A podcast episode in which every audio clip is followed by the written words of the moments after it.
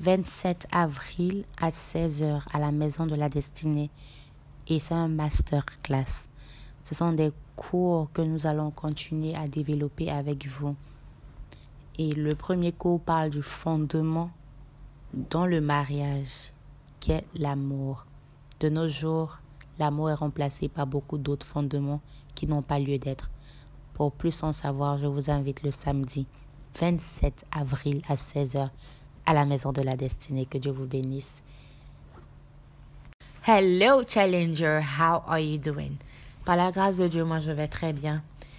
Et devinez quoi? Je suis à Abidjan. Abidjan, nous avons une rencontre spéciale avec tous nos challengers de Côte d'Ivoire pour pouvoir nous connaître, pour pouvoir donner un visage à la personne, mais surtout une personnalité au nom. C'est très important. Nous sommes dans une communauté appelée Challenge Ministry. Nous parlons là-bas tous les lundis et les jeudis, mais on ne se connaît pas tous. Raison pour laquelle nous organisons cette rencontre spéciale. Je tiens à inviter tous nos challengers de Babi. Aujourd'hui, nous sommes dans le livre de Actes. Actes chapitre 4. Dans la lecture précédente, nous avons étudié cet homme infime qui mendiait devant la porte appelée la belle porte. Et cet homme a porté ses regards, sa requête vers Pierre et Jean. Et il s'attendait à une pièce, comme d'habitude. Mais cette fois-ci, il avait une différence.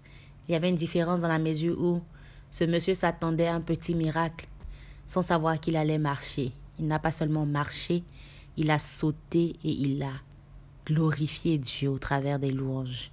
Si tu n'as pas encore écouté ce podcast, je t'encourage fortement parce que en cette saison, Dieu est sur le point de te donner un miracle inattendu. Hmm.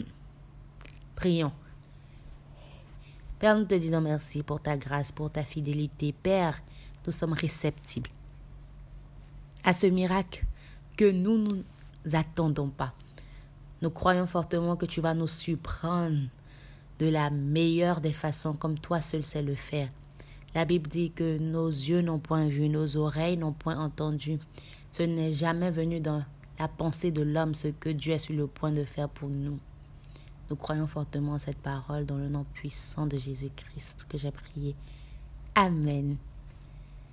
Pierre et Jean devant le conseil supérieur. Pierre et Jean parlaient encore au peuple quand arrivèrent les prêtres, le chef des grands, le chef des gardes du temple et les sudiciens.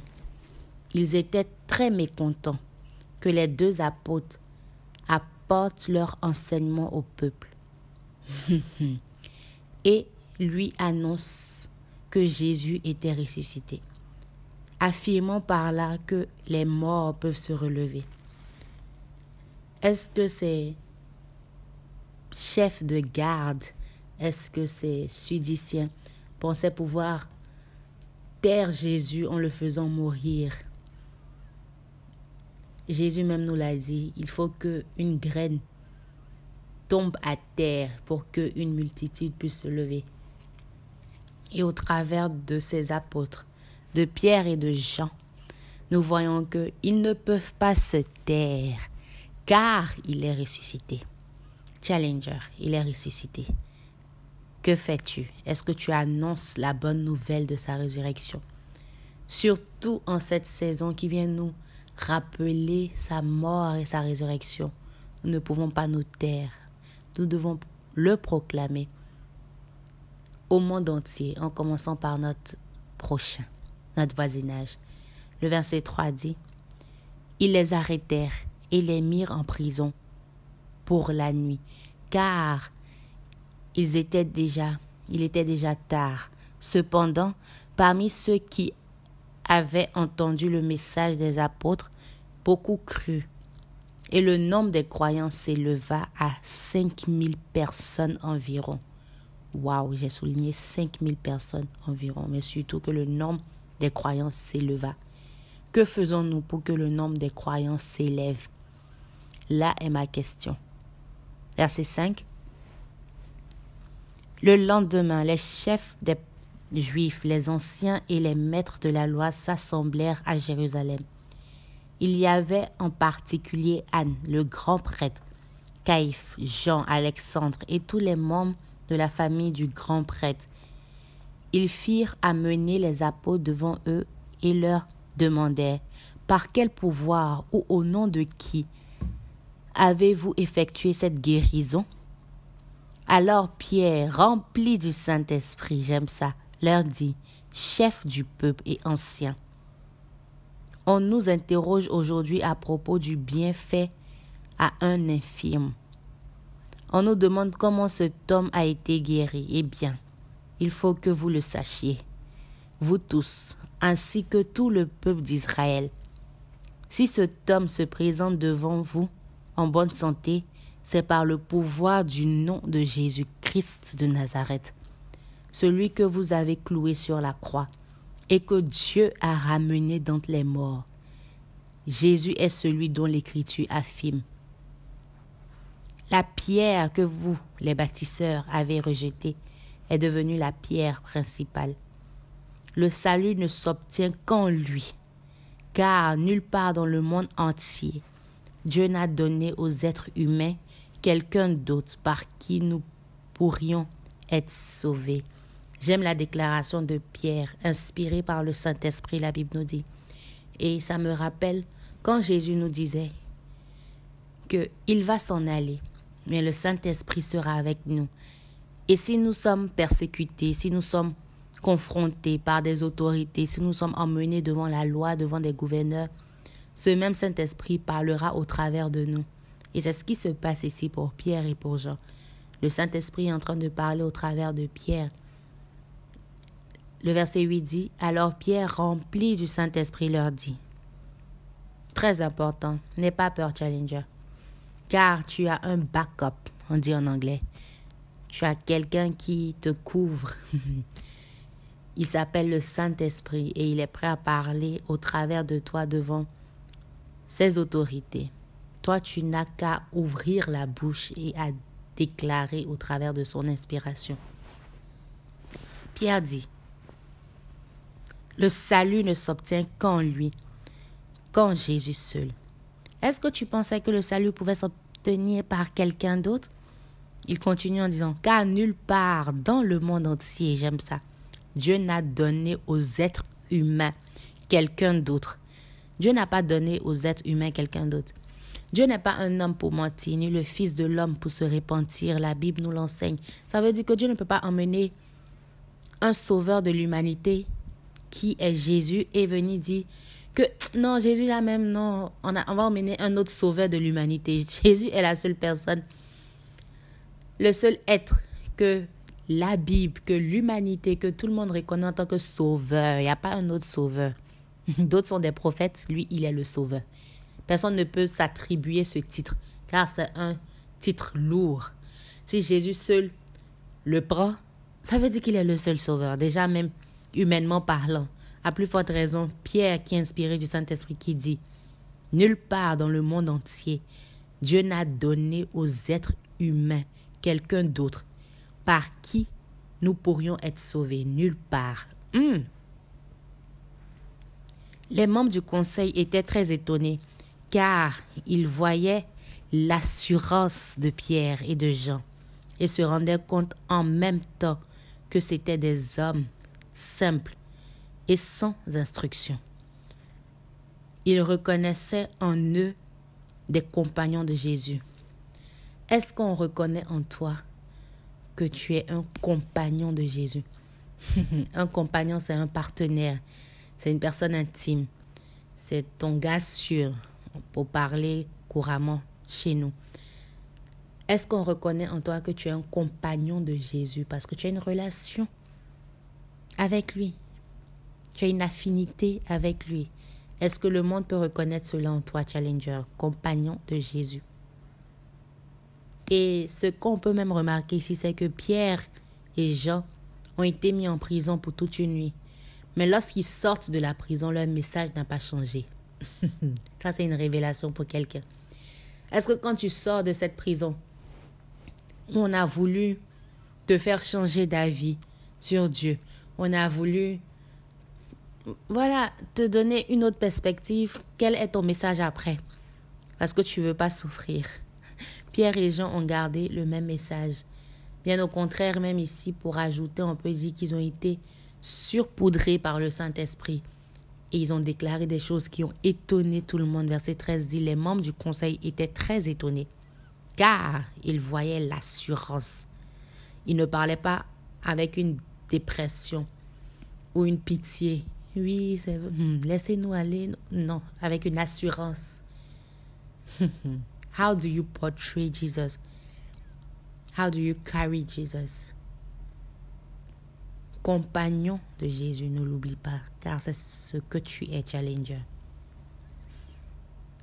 Verset 14.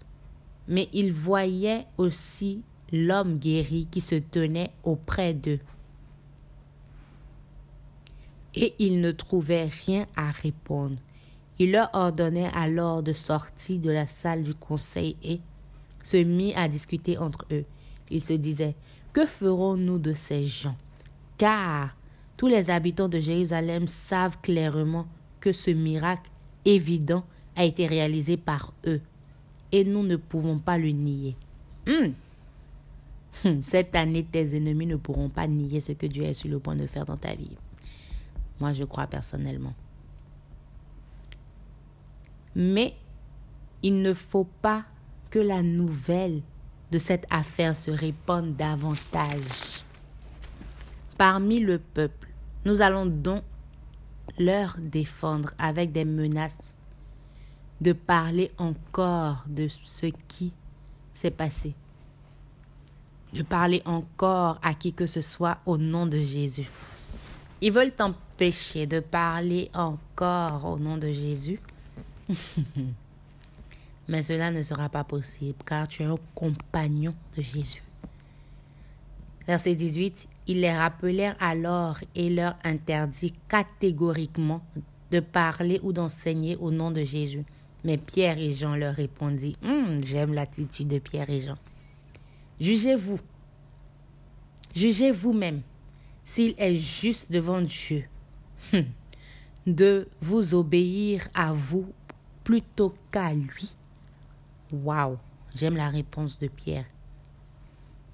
Et c'est une réponse que nous devons adopter en tant que chrétiens, en tant que compagnons de Jésus, en tant qu'enfants de Dieu. Il dit, jugez vous-même. Est-ce que ça sera juste, pour paraphraser ici? De vous obéir et non à Dieu, est-ce que ça sera juste De vous obéir et de désobéir à Dieu, est-ce que ça sera juste? Comment qualifies-tu ta justice ou ta justesse? Qu'est-ce qui est juste pour toi? D'obéir à Dieu ou d'obéir aux hommes? Ici, Pierre pose la question. Quant à nous, nous ne pouvons pas renoncer à parler de ce que nous avons vu et entendu. Les membres du conseil les menacèrent de nouveau. Puis, ils les relâchèrent. Ils ne trouvaient aucun moyen de les punir, car tout le monde louait Dieu de ce qui était arrivé. L'homme miraculeusement guéri était âgé de plus de 40 ans. Imaginons un homme comme ça. Pendant plus de 40 ans, il était infime. La Bible ne nous dit pas de quelle période à quelle période. Mais cet homme qui ne s'imaginait pas recevoir sa guérison ce jour-là devant la belle porte, pensait recevoir une pièce ou un billet, a reçu le miracle inattendu. Verset 23. Dès qu'il fut relâché, Pierre et Jean se rendirent auprès du groupe de leurs amis et leur racontaient tout ce que les chefs des prêtres et les anciens avaient dit. Après avoir entendu ce récit, les croyants adressèrent d'un commun accord cette prière à Dieu. Maître, c'est toi qui as créé le ciel et la terre, la mer et tout ce qui s'y trouve. C'est toi qui, par le Saint-Esprit, as fait dire à David, notre ancêtre, et ton serviteur. Les nations se sont agitées, mais pourquoi? Les peuples ont comploté, mais c'est pour rien.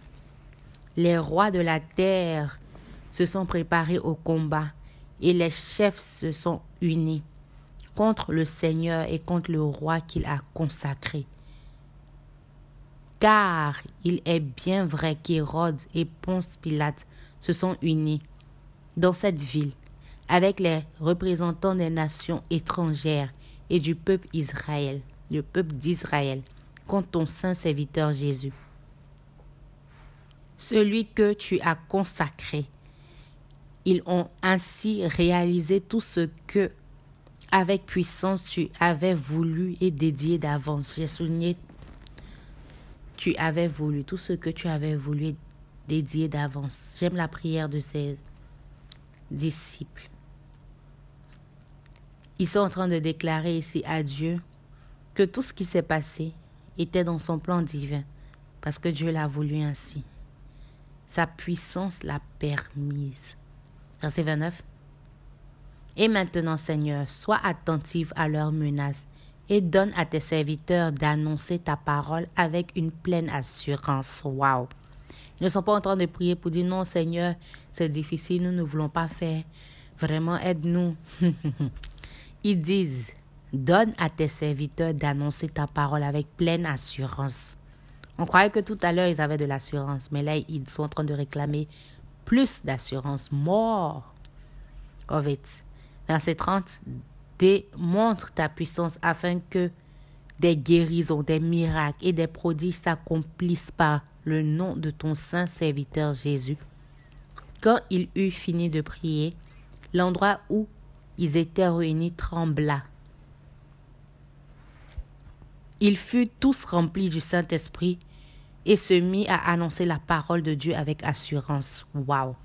Ma question est comment pries-tu? Qu'est-ce que tu dis à Dieu? De quoi parles-tu à Dieu dans ta prière? Je vois ici que la prière n'était pas égoïste, égocentrée, prospérité orientée, enrichissement et gain de soi. Non, leur prière était pour le peuple de Dieu, pour que Dieu leur donne la sagesse nécessaire, l'assurance adéquate pour servir Dieu davantage. Quand tu pries ainsi, bien sûr que Dieu va ouvrir les écluses des cieux pour toi, parce que c'est ce à quoi son, son cœur répond. Comment pries-tu, Challenger? La prière qu'il faut est celle-ci. Verset 32. Le groupe des croyants était parfaitement uni, j'aime ça, parfaitement uni, de cœur et d'âme. Aucun d'eux ne disait que ses biens étaient à lui seul. Mais entre eux, tout ce qu'il avait était propriété commune. Hmm. C'est avec une grande puissance que les apôtres rendaient témoignage à la résurrection du Seigneur Jésus. Et Dieu leur accordait à tous, j'ai souligné à tous, d'abondantes bénédictions. tu veux l'abondante bénédiction? Voici la prière qu'il faut faire et l'acte qu'il faut poser. N'est-ce pas pour cela que Matthieu 6, verset 33 nous dit Cherchez premièrement le royaume des cieux et sa justice et toutes les autres choses vous seront données par-dessus. Ça va venir compléter, mais ça complète quoi? Le royaume de Dieu et sa justice. C'est ce groupe de croyants. Nous admirons leur prière. La prière n'était pas centrée sur eux-mêmes et leur bénédiction et leur poche et leurs enfants. Non. Mais c'est que Dieu leur donne de l'assurance pour affronter. Que Dieu leur donne de l'assurance pour faire avancer son royaume qu'il puisse les aider à propager la bonne nouvelle. Que dis-tu dans ta prière, Challenger? Voici la prière qu'il faut avoir. Apprendre à adopter. Verset 34. Personne parmi eux ne manquait du nécessaire.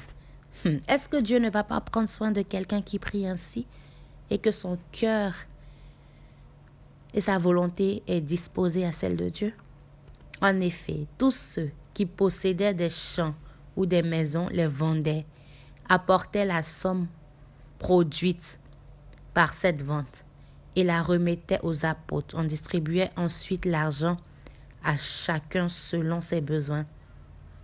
Par exemple, Joseph, le Lévite, né à Chypre, que les apôtres surnommaient Barnabas, ce qui signifie l'homme qui encourage, vendit un champ qu'il possédait, apporta l'argent et le remit aux apôtres. C'est ici que prend fin le chapitre 4. Nous apprenons beaucoup. Nous apprenons que nous ne devons pas être égocentriques, penser à nous-mêmes, rechercher notre propre bien, parce que ça ne résout en rien. Nous devons au contraire rechercher premièrement le royaume des cieux. Comment? Comme l'a fait ce groupe de croyants. Et nous sommes aussi des groupes de croyants. Apprenons. C'est avec joie que je vous ai servi ce podcast. Moi, c'est Souveraine Amwako. Rendez-vous dans notre prochain. Je tiens à rappeler que nous avons une rencontre le lundi de Pâques à Abidjan Mall à 15h. Et nous avons aussi challenge